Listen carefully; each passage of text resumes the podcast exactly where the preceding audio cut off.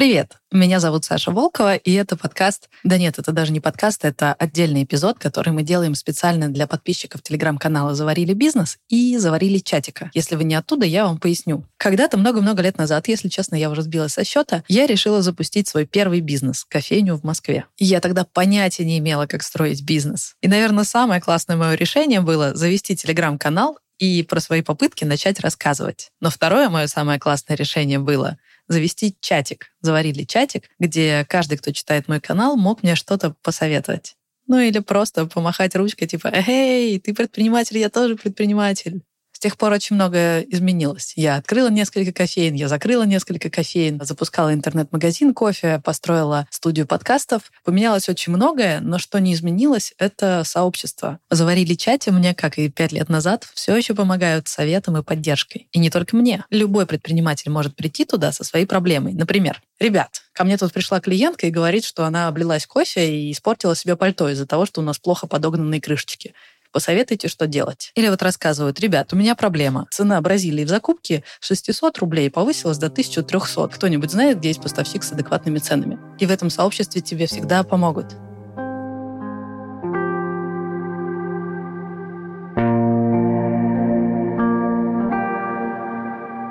Но когда начались события, Некоторые из наших заварильцев столкнулись с проблемами, которых мы даже представить себе не могли, и с которыми непонятно, как мы можем помочь. Меня поразило, когда в череде сообщений о сломанных кофемолках, повышенных цен на зерно или о не вышедших на работу бариста появился видос, где парень показывает разрушенные дома, и в одном из домов дырка, и он говорит, вот здесь раньше была моя кофейня. И, конечно, я хочу помочь. Дать ту же поддержку и помощь, которую заварили чат, давал всегда мне, когда я была в беде. Но я просто подкастер. Все, что я могу сделать, это помочь их историям не затеряться в нашем заварили чате. Потому что их истории важны, и это ж наши чуваки, заварильцы, предприниматели. Эти интервью мы записывали в феврале, и, к сожалению, с тех пор стало только хуже. Звати мене пані Олександр Юрійович. Я родом з міста Києва. Все життя проживав в Києві. Мої батьки з Києва, жінка моя. Теж з Києва мали бізнес в Києві, займалися кав'ярнями. Как сказал, зовут меня Александр, мне 28 лет.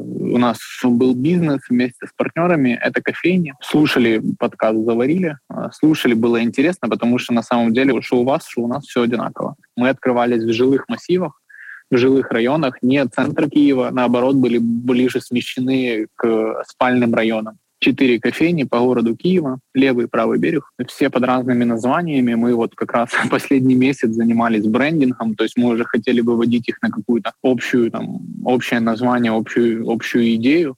Э, вообще не рассчитывали, что так обломаемся. У нас была такая проблема. Из-за того, что их много, очень сложно было э, определить какую-то стратегию, как их всех развивать в одном направлении. Очень сложный момент управления. Когда у тебя одна кофейня, ты занимаешься одной кофейней. Спустя там полгода выводишь ее в какой-то классный показатель, и она показывает результат. А когда у тебя их четыре, это сложно. Они все разные, они все с разными мощностями потребления, они все с разными потоками людей, они все с разными средними чеками. Мы начали все оттачивать, мы поняли, что класс, мы идем правильно, мы увидели там прирост в деньгах, мы увидели приток, ну, конкретно уже в цифрах мы это все увидели и начали кайфовать и думали, что вот-вот, сейчас еще месяц-два и будет вообще прям хорошо. Э, но нет. 24 числа мы, к сожалению, не открылись, и и все. Меня зовут Анна Климашко, я из Харькова. Мы живем втроем. Моя мама, я и мой муж. Муж работает э, преподавателем йоги, массажистом. Ну, у него свой кабинет и клиенты. И собака. У меня интернет-магазин. Я помогала массажистам э, обзавестись инструментами для работы. Ну и также девочкам, которые хотят в домашних условиях следить за собой, там массаж гуаша лица, делать баночный массаж. Вот эти все инструменты я продавала в магазине магазине. Когда началась пандемия, у нас очень поднялись продажи, и я стала хорошо зарабатывать. Вот, меня это очень радовало. У меня примерно было до миллиона триста тысяч гривен в год. А третий наш герой — Антон. Я сам родился и вырос в Донецке. С 2014 года я живу в Киеве. Мы ведем бизнес с 2015 года. За это время суммарно открывали порядка, наверное, 10-11 заведений. Это не маленькие, это не мафы, это не ларьки, это полноценное заведение с посадкой, некоторые с кухней, некоторые без кухни. На момент а, начала войны у нас было пять заведений. Это никогда не был таким а, а, основным, скажем так, да, потому что и партнер, он работает и строит свой бизнес в сфере дизайна и архитектуры. Я много лет занимаюсь ивент-менеджмент, ивент-бизнесом, а, организацией непосредственно проведением а, ивентов, а, проведением событий. Это там, телевизионные проекты, это YouTube-проекты, ну, это такая медийная составляющая. В 2015 году мы с партнером, ну, с моим другом, да, решили организовать какой-то свой э, дополнительный вид бизнеса, да, который бы как-то отличался от наших основных. У каждого из нас там были свои какие-то причины, и была всегда мечта сделать какое-то место, где мы могли бы встречаться с друзьями, где мы могли там, встречаться с партнерами и так далее, и так далее, да, там какое-то свое уютное. Ну, наверное, потому что последние несколько лет э, еще жизнь в Донецке, когда там я ушел на вольные хлеба с последнего места работы, а это была там компания, я занимал позицию пиар-директора в крупном предприятии, а, но в какой-то момент решил, что хочется пиарить не кого-то другого, да, а хочется заниматься продвижением там, собственного а, личного бренда. И какой-то период времени, да, там больше полутора лет, я как офис использовал одну из кофеин в Донецке. Ну и, собственно, вот желание уже не сидеть у кого-то в гостях, а быть э, в своих стенах. С моей стороны было такое желание, такая картинка. С стороны партнера была экспертность в разработке дизайна и строительстве эм, заведения общепита. Поэтому мы объединили э, какие-то свои способности, бюджеты и открыли первую кофейню, которая которая взлетела. Ну, так тогда сложились, знаете, как э, звезды кофейня, которая до сих пор существует. Уже 7 лет она располагается в доме 1900 года. Это памятник архитектуры. Когда-то первая была проездная арка во двор, но в 90-х годах предприимчивые киевляне ее там перекрыли и сделали из этого ну, объект коммерческой недвижимости. Но мы смогли сохранить там старинную лепнину, старинный фасад, э, классный барельеф, э, эти там два льва, которые держат щит с датой дома 1900 год. Собственно, наша кофейня, первая сеть, которую мы строили какое-то количество лет, э, а так называлась 1900. У нас так сложилось, что это было классное помещение, прикольный дизайн, а, прикольное название. Никто не, никогда не назывался цифрами, ну, по крайней мере, в Киеве в тот момент прикольный концепт. Мы были кофейней третьей волны, то есть мы сразу мы предлагали альтернативу. Мы работали на зерне категории specialty. Ну вот, то есть, ну прям а, мы топчик, топчик, топчик, топчик, и до сих пор, собственно, держим эту марку. Поэтому о нас реально написали за первый месяц все возможные ресурсы, все возможные порталы. Мы не потратили на рекламу ни одной гривны, ни одного доллара, но смогли вот э, синергии, идеи, э, желания, концепт помещения, вот все сложилось очень правильно, и тогда, знаете, ну, когда ты вкладываешь Э, себя, когда ты вкладываешь свою энергию, когда ты вкладываешь свое время, тогда это получается. Да, вот мы тогда вот прям со старта этим делом горели, мы не зная вообще никаких э, ну, основ SMM, а вели сами Инстаграм, но тогда это не было мейнстримом, да, но мы тогда уже рассказывали о том, как мы выбираем чашки, как мы красим стены, делали какие-то обратные э, отчеты до запуска, ну, то есть вот какие-то, ну, сейчас называют прогревами, да, а тогда мы все делали по наитию. Но сделали абсолютно правильно, поэтому мы сразу получили аудиторию. Не, не так много а кофеин э, существует 7 э, и более лет. История с 1900, она очень крутая тем, что, ну, одна из фишек, да, если уж первая кофейня была открыта в доме 1900 то э, абсолютно логично было то, что все последующие заведения сети мы также стараемся открывать в старинном фонде, то есть вот сейчас э, наш флагман э, 1900 на улице Гончара, это дом 1914 года. Люди это ценят. Люди ходят не, не столько за продуктом, люди ходят за впечатлениями и эмоциями. То получают ли они какой-то энергетический обмен э, с данным местом или нет, зависит твоя касса и зависит твой финансовый результат. И мы в 2021 году открыли еще три под уже новым брендом э, под названием «Кофе-религия». Знаете, как есть бутик, а есть масс-маркет. Да, вот 1900 это, это бутиковая история. Вот кофе-религия — это более массовый бренд. Это, ну, образ, там, Zara, да.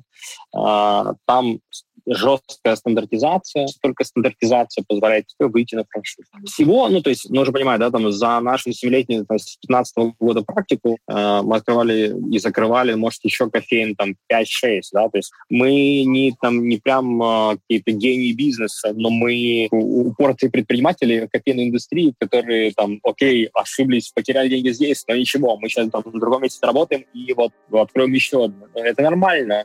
Никто не добивается успеха успехов без ошибок. Они наши. Э, мы тратим исключительно свои деньги. Мы не падаем э, в грязь лицом перед э, какими-то инвесторами. То есть, ну, может быть, это неправильно, может быть, лучше, конечно, тратить чужие деньги, но вот мы пока так.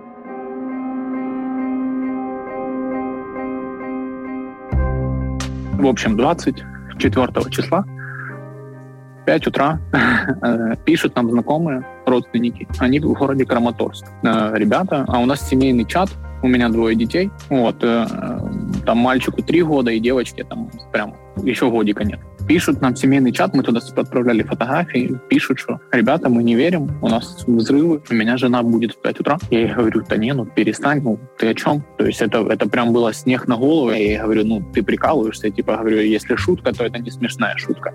И дети спят, я встаю, умываюсь и понимаю, что да, за окном видно свет взрывов, слышно взрывы. Я выглядываю в окно, люди собираются. 5 утра. Люди собираются, мы звоним тестю, говорим, что происходит. Он говорит, я на заправке, тут очереди. Собрали сразу детей э, и поехали за Киев. Просто из города поехали, потому что ну, страшно, непонятно, что происходит. Ну, ужасно. В общем, просто ужас, ты не знаешь, что делать. Мы забрали там кота нашего, посадили с собой дети, детям ничего не объяснишь. Но, в общем, вот уже там восьмой или седьмой день мы за Киевом далеко, и для нас понимание, ну, там, дня, недели, вот этой всей истории, это уже прошлое. Было 5 утра, и мы проснулись от взрыва. Я в этот день получила со вчера еще два заказа оплаченные и позвонила э, своим покупателям спросить, э, ну, вернуть ли им деньги. Они сказали, да нет, отправляйте. А, я пошла на почту, а, отправлять их, они уже, почта уже была закрыта.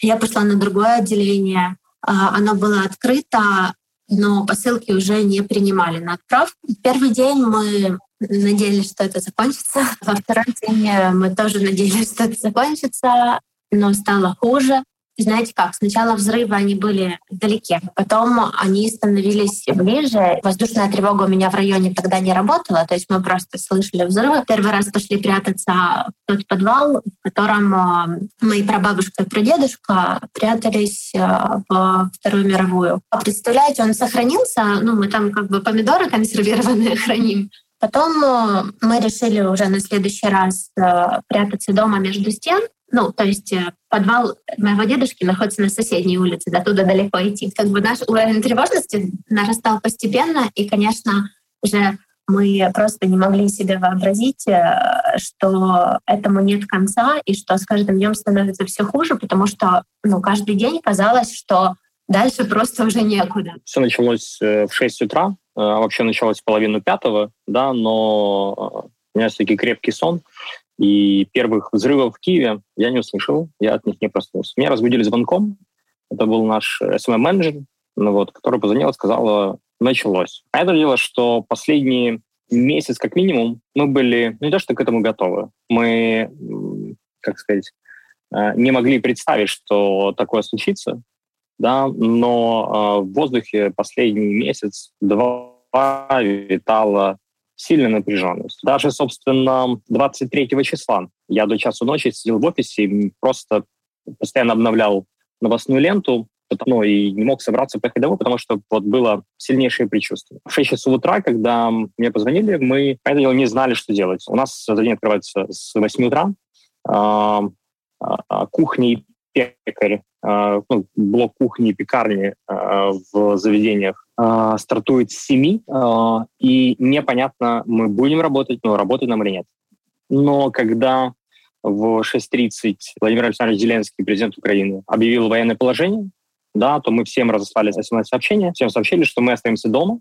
Первое, что срабатывает, это инстинкт собственного сохранения. И первое, что ты делаешь, э, и это, наверное, самая большая ошибка, да, которую мы допустили на сегодняшний день, да, это уехать из Киева важно оставаться человеком. А, мы, да, не, не в первый день, но там через три дня а, мы, вот мы все то, что у нас э, было на счетах, мы, ну, те, сколько у нас была возможность отправить людям, столько мы им э, выплатили э, деньги, э, отправили на карты.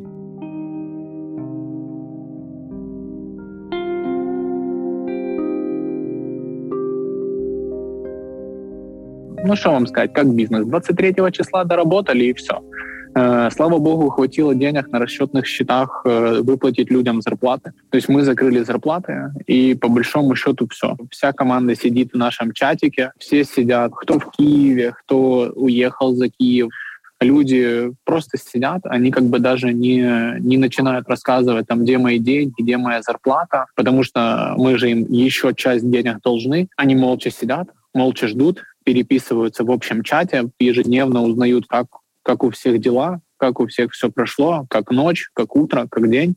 То есть на самом деле сейчас у нас э, день и утро начинается у всех с единственного. Мы встаем, смотрим новости, не видим ничего хорошего, не видим ничего плохого и звоним родным. Все вот каждый день там просто обзвон всех своих родных, друзей, как дела, что происходит, как обстановка, но все на связи. И вот, вот так вот у нас каждый день. Сейчас мы не знаем, что делать. Скорее всего, будем принимать решение писать отпуска за свой счет, потому что ну, физически мы не знаем, когда это все закончится, когда мы начнем реально работать, и это будет очень не скоро. По запасам, да, по барстокам самих кофеин мы все передали на нужды нашего фронта ну, как бы, как бы там это ни было, мы все передали нашим ребятам. Стаканчики, мешалочки, сахар, кофе, сладости, все, что было, все спаковали, насколько это было реально. Частично что-то остается еще в кофейнях, и мы там периодически ребята, кто находится в Киеве, это все забирают вот, и передают деткам, там, знакомым семьям, там, соки передавали. Ну, блин, все, что есть, все раздаем, потому что мы не знаем, когда мы к этому всему вернемся, ничего этого не понятно, вот, поэтому раздаем все, что можно. Ну, бизнес весь сплотился, все друг другу помогают. У нас э, все, кто мог, большие предприниматели, э, открывают кухни, кормят всех. Кондитера готовят десерты сладкое, отвозят ребятам на передовую. Э, кофейные обжарщики полностью там пересмалывают кофе, готовят, завозят ребятам кофе. Все, все раздают все, все объединяются, готовят полевые кухни, а бесплатно отдают помещения. Я состою там в куче групп, ну, риэлторов там и так далее, да, по поиску помещений, по подбору помещений. Люди пишут, там, девушка пишет, там, у меня три заведения, готова передать ключи, приезжайте, готовьте, берите, все, что надо. Я состою в куче групп по поводу поиска работы повара пишут просто там, я повар со стажем 10 лет, у меня есть две кастрюли, машина, куда ехать. То есть говорите, куда, все, поедем, поможем. Очень много волонтеров, очень много пенсионеров осталось дома. Э, у нас э, через официальные каналы показывают, какие работают аптеки. Бесплатно раздают инсулин для диабетиков. То есть волонтеры могут приехать, забрать лекарства и передают их пенсионерам. Волонтеры ходят, кормят котиков дома. То есть коты, которые пооставались, домашние животные, чтобы вы поняли, вот дверь входная, да, справа от двери внизу делают дырку перфоратором, полностью сквозную, ставят туда мисочку, воду, и котики там или животные вылазят и пьют. Просто, чтобы дверь не вскрывать, вот так вот делают. У всех людей стал становиться вопрос, уезжать, не уезжать. Сначала все э, хотели оставаться, потому что казалось, что ну вот все пройдет, ну вот все пройдет но дальше уже некуда. Ну вот же переговоры. Если переговоры, значит, это же какое-то решение. А, но нет, люди, родители нашего возраста, там 50-60 лет, э, они очень привязаны, конечно же, к своим домам. Риторика была такая, ну что, уезжаем? А они говорят, а куда нам ехать? Нам ехать некуда. Я буду дома. Или там, а как я оставлю там кого-то? Маму, сестру, собаку э, и так далее. С каждым днем становилось больше тех людей, которые передумывали, и в один день стали не только слышны выстрелы и взрывы, а стали еще слышны самолеты-истребители. От них такая звуковая волна, что моя мама говорит, мне показалось, что у меня по крыше проехал. И вот после этой ночи все ну, уже наши знакомые, то есть моя мама и э, другие уже сказали, что они решились и что они хотят. То есть они больше не боятся оставить свои дома, над которыми они работали всю жизнь. И ну, вообще как бы в Украине уровень жизни не то, что там супер классный, то есть купить жилье очень трудно, на самом деле, особенно тем, кто не программисты, да, а просто работает на обычной работе. Поэтому жилье это, конечно, очень ценная вещь. И, конечно же, люди боялись, да, что если я уеду, то могут залезть мародеры, например, или ну, что будет с пустым домом, который брошен без полиции, да. Но вот в этот день, это был, кажется, я не знаю уже какой, наверное, пятый, уже всем стало все равно. И моя мама сказала, что э, она даже уже не хочет спасать кузнецовскую тарелку. Для нее очень важно, она, ну, как бы цена была чем-то тарелка. А еще был такой момент, что дома очень страшно, но ехать тоже страшно, потому что, ну, уже, уже люди погибают на улицах, э, уже осколки, взрывы, уже дороги многие да, засыпаны какими-то разрушенными зданиями. Во-первых, такси их найдешь. То есть знаете, как у нас объявление там появилось, Хариков, таксист Камикадзе довезет вас до вокзала под любыми взрывами. Ну, Конечно же, ехать никто не хочет. Метро не ходит, потому что в нем живут люди. Еще и бензина. Еще, кстати, нет еды, и в аптеках э, стоят очереди, ну и в продуктовый магазин, где еще еда. Ну, где-то была, где-то не было. И когда ты в этой очереди стоишь, то уже многие наши знакомые, там, кто, кого что-то попало, кто-то просто увидел перестрелку. Доехать очень страшно, потому что еще, ну, как бы в таком э, стрессовом состоянии непонятно вообще, кому верить. То есть э, кто-то боится, что в машину попадет ракета, кто-то боится, что машину отберут, кто-то боится, что там заберут э, там тут же на, на фронт, допустим, если это мужчина. Ну, а на поезде, ну, во-первых, нужно примерно ну, день э, хотя бы ждать на вокзале, пока приедет поезд, а потом в него еще как-то сесть. Ну, mm-hmm. это, в общем, очень стрессово и очень большая толпа, но, в принципе, люди садятся и уезжают. То есть это возможно. Очень жалко животных. Многим людям пришлось оставить животных. Многие едут э, с э, ними в поезде. Вот коты, собаки, там, крысы, попугаи. Кто-то уезжает на Западную Украину, кто-то уезжает к родственникам всего, ну, лишь бы из Харькова, кто-то уезжает из страны, но только женщины и дети. Ну, поскольку мужчинам сейчас нельзя выезжать, э, а у меня муж, то я э, с ним, ну, я без него не хочу уезжать. А если бы можно было, то я бы уехала из страны. И вот на второй день мы уже приняли решение, что нужно ехать, уезжать из Харькова. И на третий день поехали на вокзал. Но у меня мама и собака. ну, мама не очень такая мобильная, а собака так тем более, ну, понимаете, с животным. Вот. И когда мы приехали на вокзал э, и увидели, что в поезд заталкивается толпа, вот мама этого испугалась и с собакой вернулась домой. В тот день а, еще как бы казалось, что дома может быть и лучше. Ну а мы э, с мужем и с э, еще знакомыми все-таки сели в поезд и уехали из Харькова. После этого э, мама еще два дня была дома, город разрушен, и еще непонятно, что будет со снабжением, что, э, ну, многих, например, у моей тети уже электричества нет. Ну, очень многие, например, пакуют, да, там где-то, не в Харькове, и собирают э, гуманитарную помощь, но в Харькове тоже собирают. Но просто как ее получить, где ее взять, и, в принципе, из дома выйти страшно этой помощью, даже если ее куда-то привезут. В итоге мама тоже вот уехала на машине и пытается, где-то они пытаются заправиться. Э, но э, здесь, где мы сейчас, э, по сравнению с Харьковом, очень хорошо. Бывает только воздушная тревога, потому что когда летит э, ракета, то неизвестно, в какой именно области она летит. Ну, это мое понимание. Я ну, раньше не изучала там военные какие-то нюансы. Непонятно, в какой из областей она полетит. Поэтому тревога сразу, например, там бывает в пяти областях. Единственное, что еще э, один раз здесь пролетел тоже самолет истребитель. А так, э, в принципе, спокойно. У нас есть такие телеграм-каналы, ну, харьковские, да, которых, в которых новости. Ну и теперь как бы наш режим такой, что по несколько раз в день мы видим, что тревога, ну или пишут, что взрывы, или пишут прячьтесь. Потом через какие-то там 10 минут обычно выкладывают видео, что взорвали. В Харькове, что взорвано. Ну, как-то, знаете, я, пытаюсь, я пытаюсь оценить, насколько это близко кому-либо из моих родственников или друзей, и сразу им позвонить и спросить, живы ли они. Я искренне желаю, чтобы вы никогда с этим не столкнулись. Но когда ну, на твою территорию, территорию независимой страны, приходят, приходят люди а, извне с оружием, и ты не понимаешь, насколько далеко это зайдет. Поэтому, конечно же, первое, что ты делаешь, это думаешь, куда бы свалить. И поверьте, а, вот э, решение о том, чтобы уезжать из Киева, я принимал вместе с своим партнером, стоя в, в кофейне. Мы в первый день организовали там для своих друзей мини-штаб. Мы просто, ну, как бы, варили кофе, читали новости, пытались что-то делать э, с деньгами, которые там зависли на счетах. Но мы -то просто открыли одну из кофеин, и там собирались. Оттуда делали вылазки там, за бензином, за, там, за топливом. И мы просто посмотрели вокруг.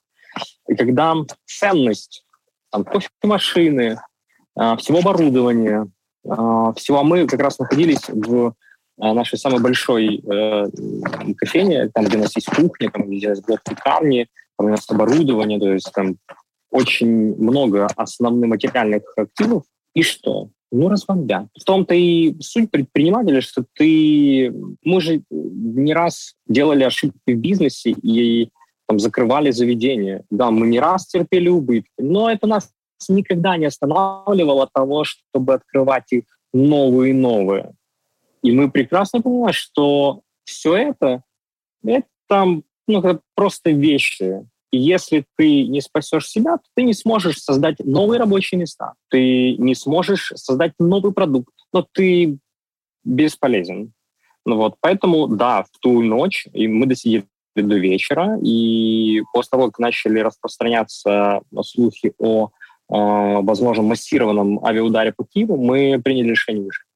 А, но в дороге нас застигло э, сообщение о том, что э, граница для мужчин, э, военнообязанных, ну, без белого билета, она закрыта.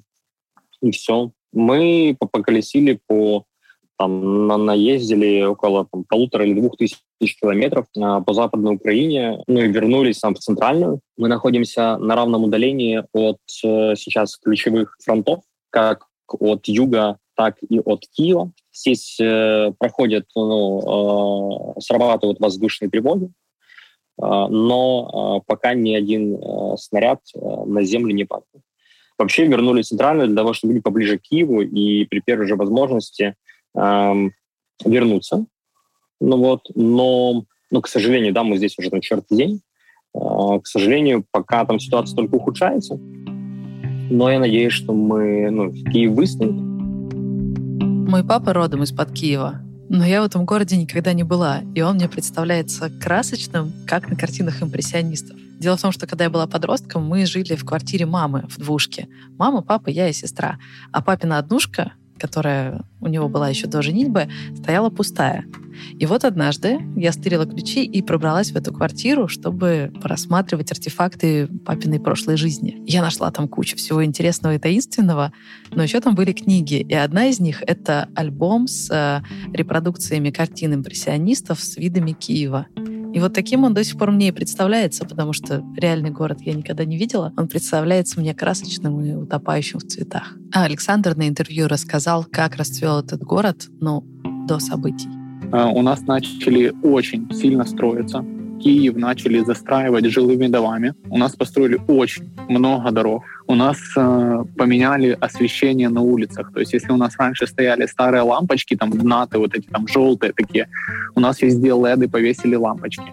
Э, у нас начали Э, обновлять транспорт, появились полосы общественного транспорта. У нас этого не было. То есть реально по ним начали... Я там жил в таком ну, районе, Троещина, работал в центре Киева. Так вот, туда добраться 2-3 часа, потому что пробки. Когда у нас появилась общественные полосы, мы начали добираться там, ну, 40 минут. Мне ужасно нравится, как предприниматели, в принципе, смотрят на город. Не как потребители, а как, как будто это их место, которое они создают. Я впервые это заметила, когда гуляла вместе со своей тетей по Петербургу, а у нее в этом городе клуб и ресторан. И мы идем по летнему саду, и она говорит, ну, неплохо сделали ремонт, неплохо. Вот здесь бы оградки по-другому сделать. И я рассмеялась абсолютно искренне, потому что она как будто по своей даче идет и такая, так, ну, здесь оградка покосилась, надо бы поправить, здесь вот перекрасить. Она обиделась, что я над ней смеюсь. А я же просто не была тогда предпринимательницей. И для меня это было так удивительно, что человек идет по городу и смотрит на него так, как на свой собственный дом. И когда я слушала интервью с Александром, у меня было такое же ощущение, как будто, как будто это его город. И он и правда гордится тем, как этот город развивается, и, и чувствует, что очень многое зависит от него. Нам дали бизнесу кредиты под другие процентные соотношения, абсолютно другие. Э, начали давать ипотеки дешевые. Ну, то есть как-то мы все думали, вау, класс, мы начинаем расти. Нам поднимали минимальную зарплату. Все нормально, люди прям довольны. Там моя мама, извините, там под 50 лет она там впервые начала там в Турцию куда-то слетала, и она прям кайфанула, говорит, слушай, ну так классно, типа, мы можем себе позволить, при том, что мама у меня там в метрополитене работает, в Киевском. Ну, морально люди поднялись, настроение у всех поднялось, все начали кайфовать э, из-за, скажем так, из-за карантина, из-за локдауна у нас очень сильно повысилась рождаемость. Ну, все сидели дома, и у многих, очень у многих людей там детки маленькие, кто сейчас беременный, кто в целом там беременный. Вот я же говорю, у меня там двое детей, там три года и год малышки. Ну, то есть это как раз вот такой вот период. И мы как-то верили и верим в нашу страну, и, и все такие, блин, ну классно, все.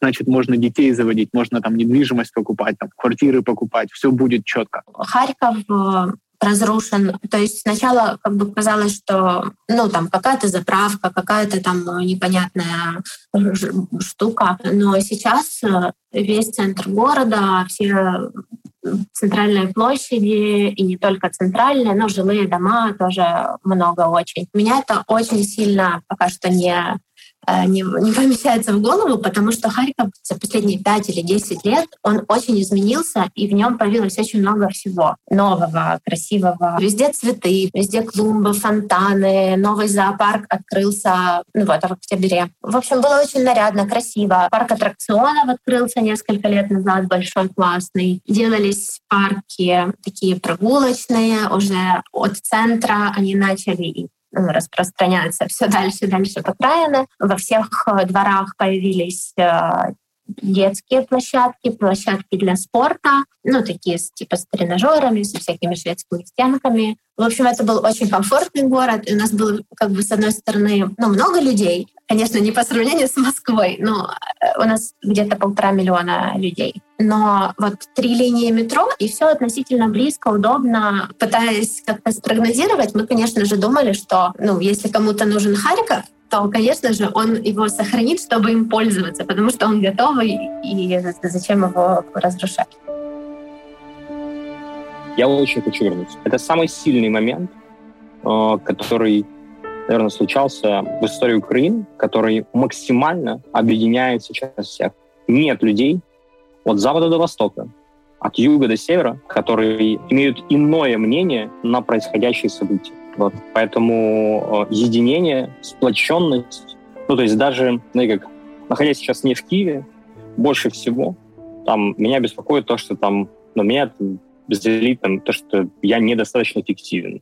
То есть там, нарвать просто не на жгуты, да, уже сделали. Там какая-то уборка или помощь сделали. Ну, то есть, чем возможно, там, скоординировать. У меня получалось несколько раз там помочь тем, э, кто остался в Киеве, направить, ну, то есть выяснить, кто работает, кто готовит, и э, скоординировать их вместе, чтобы не оставить людей в беде. Ну, потому что те, кто там, меня знает, они понимают, что, наверное, ко мне можно обратиться, я что попробую сделать. А, да, но сейчас приехать и сразу открыться, да, мы сможем. Единственный э, формат, который ну, в который я верю, и то, ради чего бы я вернулся, да, я бы открыл кухни и приснился бы к тем э, рестораторам, которые просто на своих кухнях готовят еду для тех, кто в этом нуждается. Скажем так, если через э, там, еще неделю-две такой возможности не представится, ну, опять-таки, там все зависит от ситуации на границах, и там, сейчас же никого там, там не, не выпускают. Может быть, там, нужно будет пытаться как-то выбраться, потому что и там пытаться заработать э, денег где-то за границей, чтобы помогать здесь.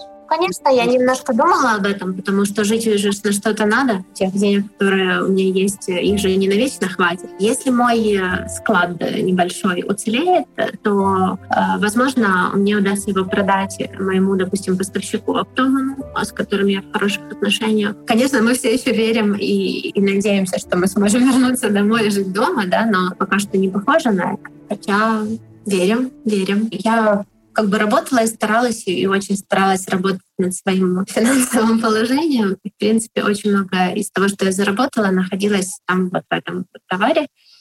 А, так что, конечно, у меня видно. Ну, если бы я его не держала и все-таки распродала, то, может, я бы смогла там э, купить какой-нибудь маленький домик в селе в Сербии задешево или полдомика. Вот. И уже у меня было жилье как бы все, люди теряют, да, дома, имущество, машины, это уже все понятно. То есть я надеюсь просто, что, во-первых, сайт, если, ну, как бы Украина, да, будет кто-то здесь работать, кто-то будет возить посылки, то сайт можно продать, вероятно, товар, может быть, можно продать, либо, если что, то еще и, может быть, самим как-то работать. Лучшем случае я верю, что мои навыки, да, которым я научилась, э, мне пригодятся, и я просто смогу новый бизнес организовать где-нибудь еще. Мы хотели называться «Бюро дивных слив». Э, на русском это «Бюро странных слов». Почему? Э, ну, потому что нам казалось, что вообще в сфере гостеприимства в кофейном бизнесе очень много странных слов, которые люди там первостепенно не понимают, да, это там джак, питчер, э, ну, у всех там свои, да, приколы, темпер, очень много странных слов. О! Извините. Угу. Что-то случилось? Да, что-то полетело. И такое не маленькое полетело. Алло, ну вы слышали. так, немножко. Ничего не видно, но не дай бог. Ну, закрывайтесь пока. Алло. Э, так.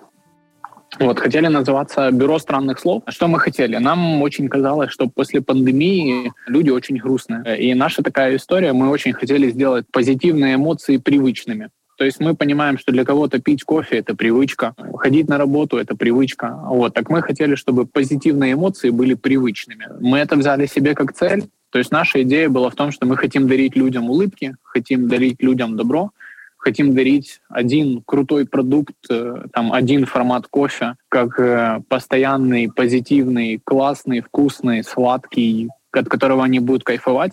Э, он должен быть там красивый визуально, и люди должны получать эмоцию улыбки. То есть для нас даже не столько было важно там крутость самого продукта. Для нас первостепенно мы брали это эмоцию, которую будут давать наши бариста, потому что классного кофе много, а вот какую-то позитивную эмоцию, особенно где-то недалеко от дома, э, утреннюю улыбку, вот этого нам всем очень сильно не хватало. Просто позитив. То есть мы, мы очень хотели дарить, дарить позитив. Очень грустно это все сейчас слышать. Да не грустно. Почему не грустно? Все будет хорошо. Не, не, знаете, не, не время грустить, э, потому что э, бизнес вернется, мы все отстроим, все будет классно все будет отлично. Мы в это все, мы все в это верим. Мы верим в позитив. Мы верим в нашего президента. Мы верим в нашу страну. Мы, мы, мы очень сильные. Мы очень сильно в это верим. Поэтому мы стараемся не грустить в любом случае. Ну, мы же понимаем, что есть какие-то вещи, которые от нас не зависят. Вот, а есть какие-то вещи, которые от нас зависят. Сейчас от нас зависит очень многое, и мы все это идем и делаем. Все, что нам остается, это дарить друг другу позитивные эмоции и улыбки, потому что ну, их не так много в целом. Вот, поэтому мы все равно там всем говорим доброе утро, хотя утро ни для кого не доброе. Всем говорим добрый вечер, ну, только на украинском языке. Мы все начали здороваться. Тут доброго ранку, доброго вечера. Вот, э, и все равно все это говорят, и все равно все со всеми улыбаются, все равно все ходят в магазины, ну, все равно все делятся позитивом. Поэтому грустно, конечно, грустно, но как бы все закончится. Мы знаем свою идею, мы знаем, за что мы. Мы за свою страну, мы за свою семью, мы за свои земли. Нам очень грустно, что нас не слышат, ну вот реально. Но услышат. Понимаю. По-любому услышат. Очень сильный. Спасибо вам огромное за этот разговор. Вам Это... спасибо. Держитесь. Спасибо вам. И вы держитесь. Все будет хорошо. Давайте. Хорошо вам. Хорошего дня. Держитесь. Пока-пока. До свидания.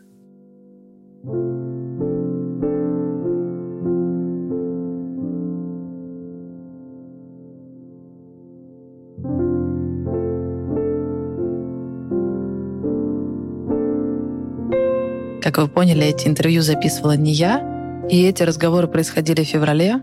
С тех пор многое изменилось.